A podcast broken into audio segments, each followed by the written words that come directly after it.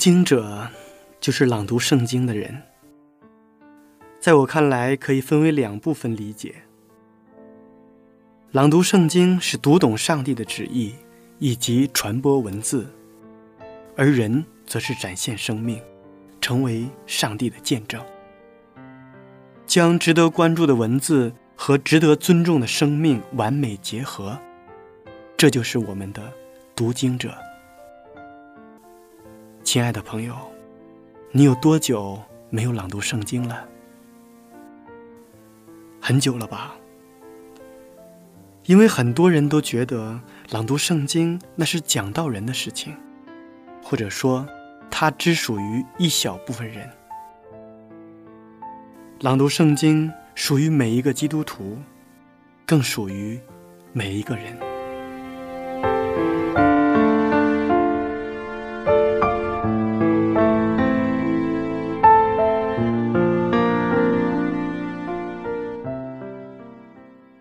岁月总是伴随着磕磕绊绊的那些人，那些回忆。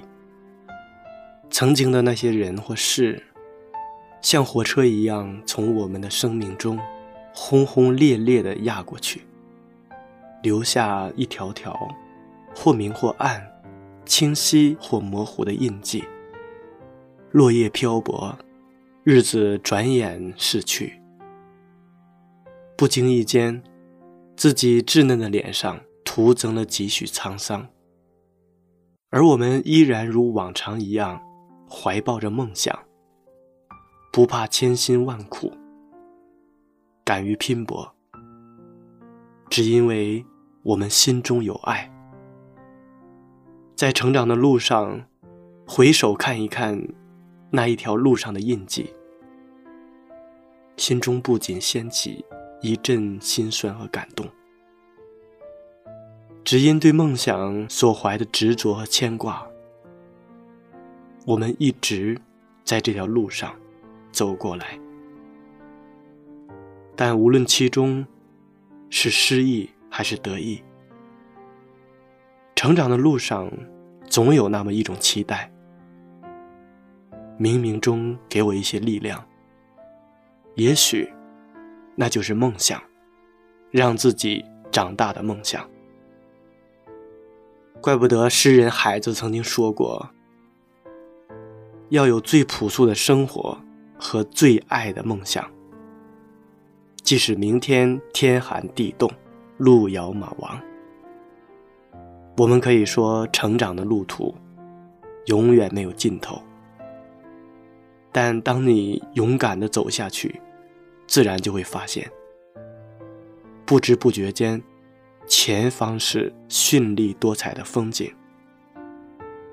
愿更多的仁人志士，挑起心中的抱负，勇敢拼搏，点亮前方的旅程。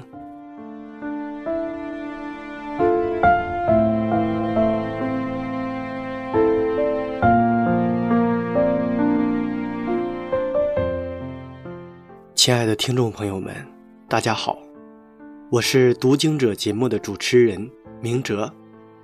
今天我们要朗读的圣经是《希伯来书》第六章，请大家准备好圣经。在朗读圣经之前，先让我们一同欣赏一首好听的诗歌。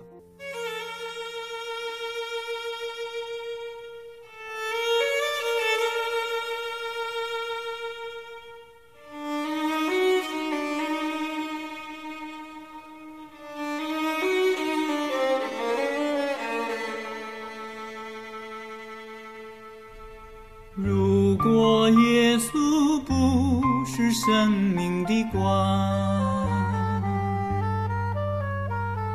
天堂不是永恒的家。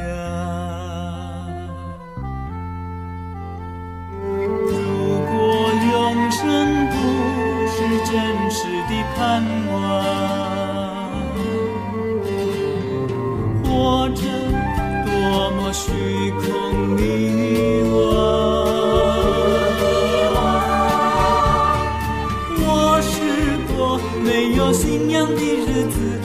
我，没有盼望的路。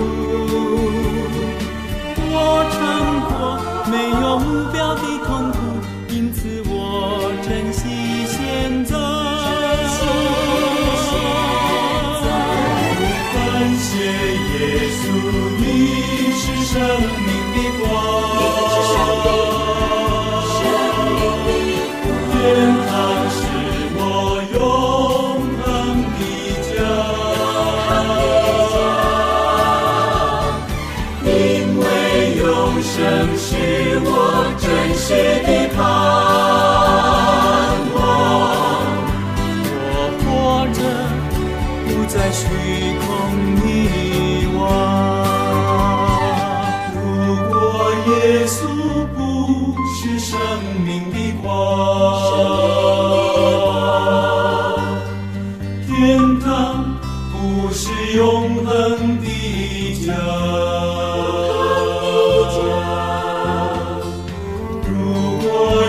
生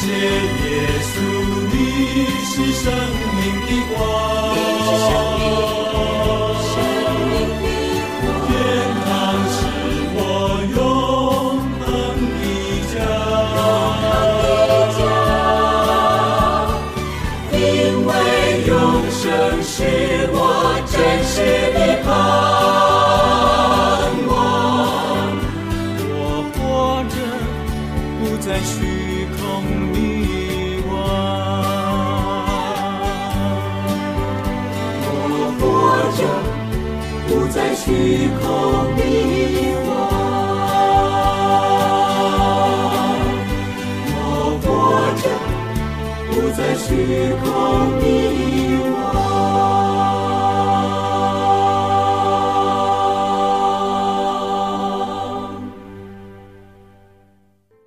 好听的诗歌回来，每个人都要不可避免的成长，成长必然经历过一些风雨的磨砺。若是一路风平浪静，那就不是所谓的成长。总之，成长的故事有很多很多，有欢乐，也有悲哀。成长的岁月很长很长，需要我们用时间一点一滴的去感悟。岁月不会回头，抓住今天的每一分、每一秒，把希望系于明天的彩云。成长就是希望编织出来的彩带，串联着回忆和对将来的向往。下面让我们一同朗读《希伯来书》第六章。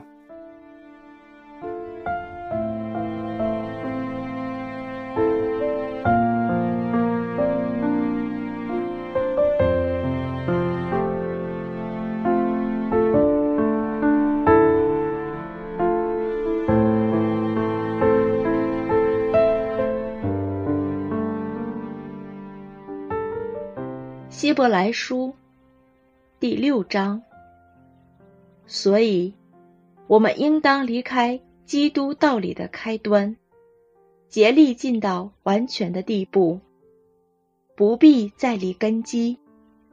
就如那懊悔死刑、信靠上帝、各样洗礼、按手之礼、死人复活以及永远审判各等教训。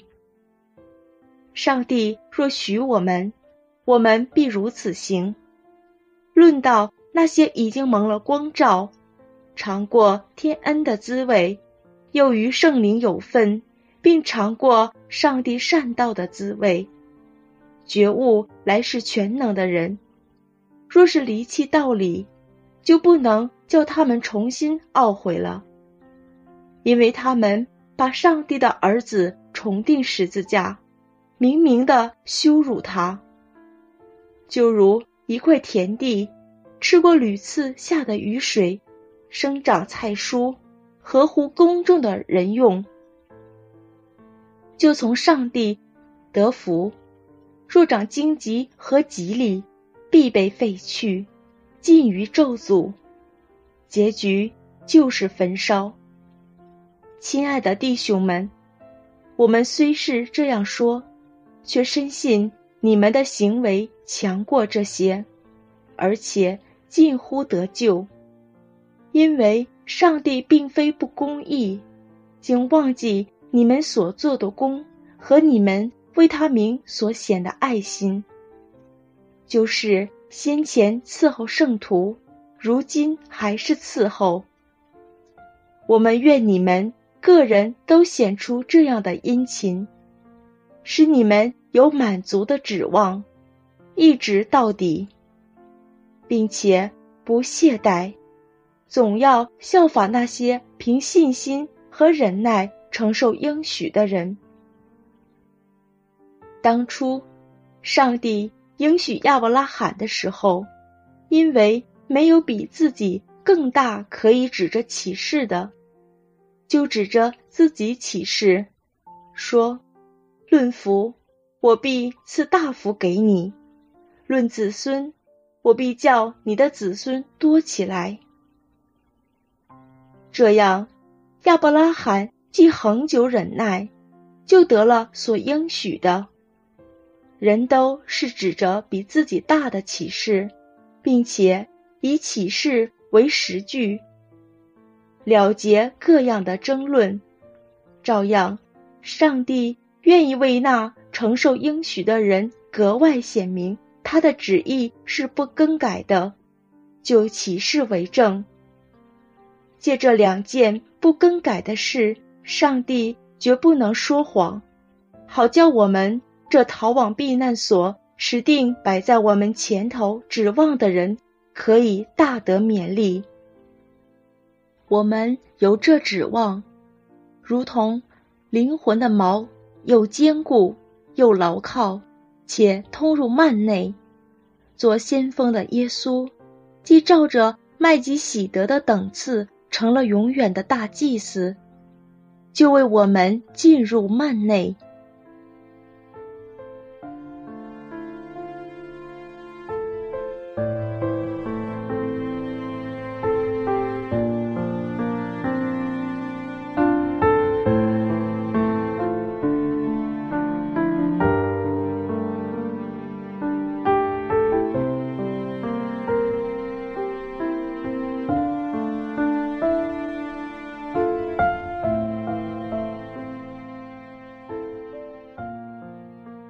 基督徒的生命需要成长，就像耶稣对门徒的带领一样，让他们与自己同住一处。主耶稣用自己的生活去影响他们，带领他们在会堂，在旷野，给他们在话语中的教导，并且也差遣他们两个两个的出去，传天国的福音。让他们有机会单独面临各样的环境。当我们的主耶稣复活升天以后，这一群人在圣灵的充满和同在中，他们开始传讲福音，建立教会。每一个门徒的生命都经历了成长。我们每一个人肉体的生命需要成长。肉身的生命有一个自然长大的过程。有一句古话说：“有苗不愁长。”但属灵的生命成长，需要个人在圣灵的引导下选择追求，才能有所成长。否则，我们可能仅仅是一个吃奶的婴孩，一个吃饼得饱的基督徒。保罗在希伯来书当中对基督徒的生命成长提出了要求。在刚刚读过的经文中，我们看到里面讲到，我们基督徒的生命要成长，首先要离开起点和开端，就是圣经里面所说的，要离开基督道理的开端。他暗暗的在指示我们每一个基督徒，属灵的生命不能停留在原处。离开，在希腊文当中是由分离和差遣两个字母组成的，就像一个正常乳养孩子的母亲，当这个孩子长到了一定的阶段，就要给他断奶。母亲给孩子断奶。是为了让孩子学习吃饭，为了让他们更健康的成长。如果一个孩子总是在母亲的怀抱里面，靠着吃奶而成长的话，那么我们说这个孩子永远都不会长大。圣经里面提到另外的一个要求，就是基督徒要想成长的话，需要竭力的追求。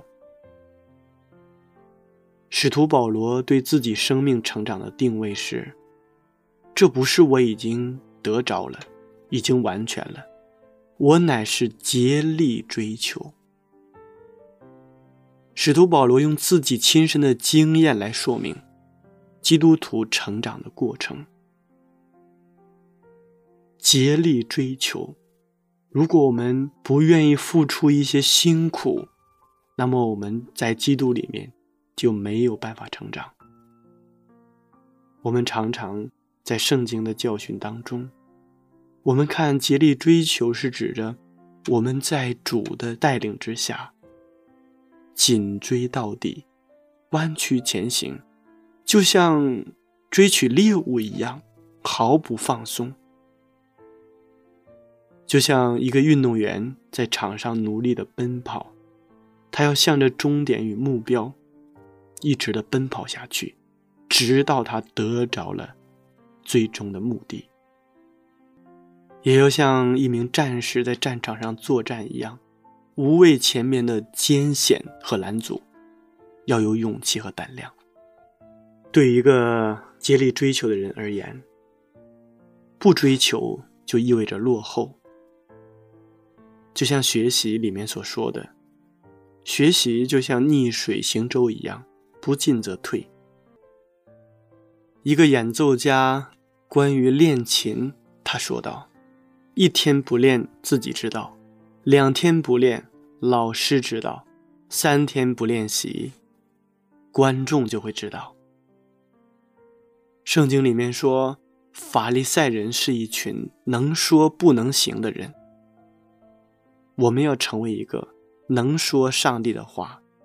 也要行主道的这样的一个基督徒，生命的改变由内心开始，生命的成长需要付诸于行动。身边的人从我们的言行举止中认出我们真的就是基督的门徒。爱迪生是世界闻名的发明家，小时候因为家里面很穷。他只上了三个月的学，从十一二岁开始，他就靠着卖报纸为生。他热爱科学，常常把零用钱节省下来，买科学书报和化学药品。他做实验的器具，是从垃圾堆里面捡来的一些瓶瓶罐罐。爱迪生十二岁的时候，在火车上卖报。火车上有一节给乘客吸烟的专用车厢，车长同意他在那里占用一个角落。他把化学药品和瓶瓶罐罐都搬到那里。卖完了报，就做各种各样的实验。有一次，火车开动的时候。猛地一震，把一瓶白磷震倒了。磷一遇到空气，马上就燃烧起来。许多人赶来，和爱迪生一起把火扑灭了。车长这一次气急了，把爱迪生做实验的东西全扔了出去，还狠狠地打了他一个耳光，把他的一只耳朵打聋了。但是爱迪生钻研科学的决心没有动摇，他省吃俭用，重新做起化学实验来。有一次，硫酸烧毁了他的衣服；还有一次，硝酸差一点弄瞎了他的眼睛。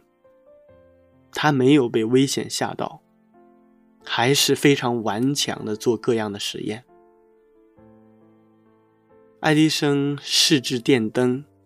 为了找到一种价钱便宜、使用时间长的灯丝，他不知道做了多少次实验。他常常在实验室里一连工作就是几十个小时，实在太累了，就躺在实验台上睡一会儿。他这样不懈的努力，终于找到了合适的灯丝，发明了电灯。后来。爱迪生又发明了电影、留声机。他一生中发明的东西有一千多种。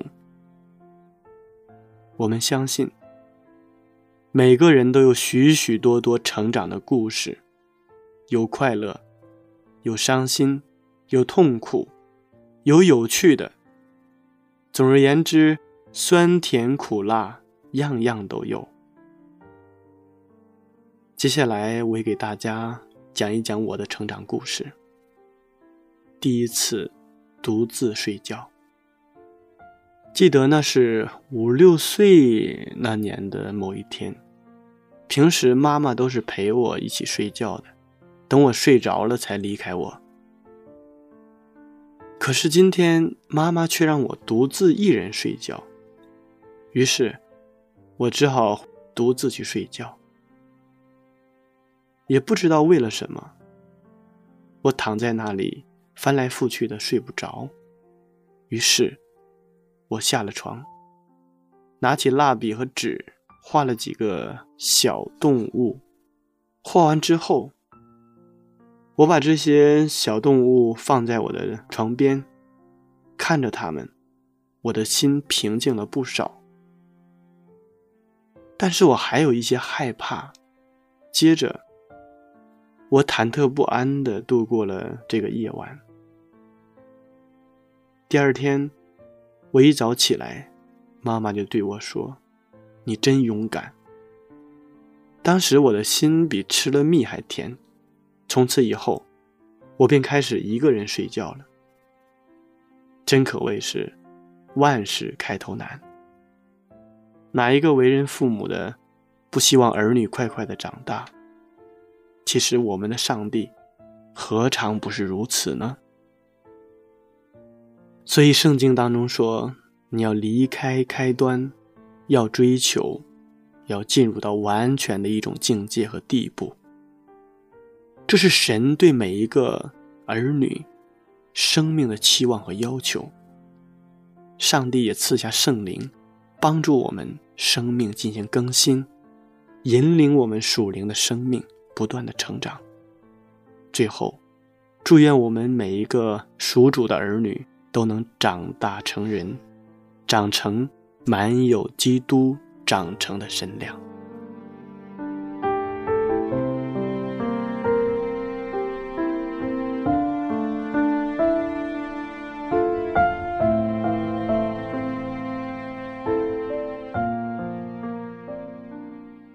亲爱的听众朋友们。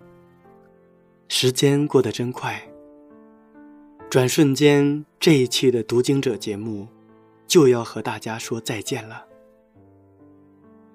明哲非常期待下一次在读经者节目中与您再一次的相约。节目的最后，请大家欣赏一首好听的诗歌。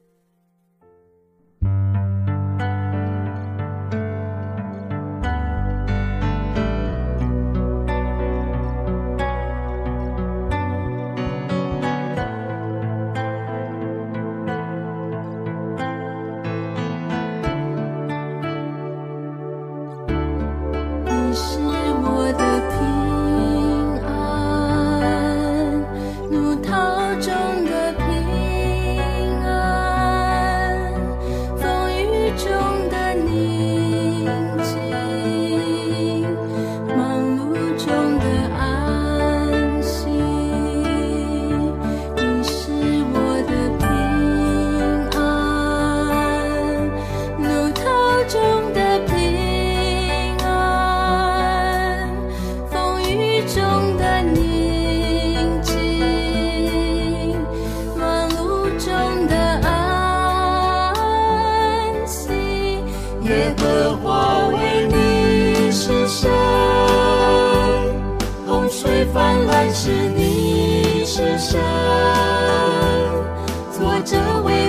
知道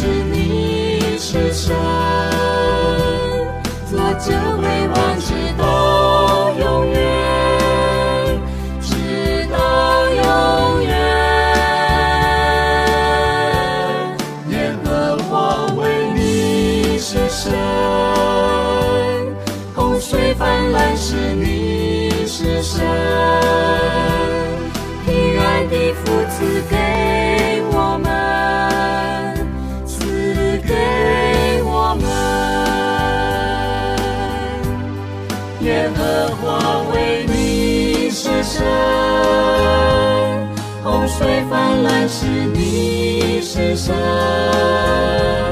坐着为王直到永远，直到永远。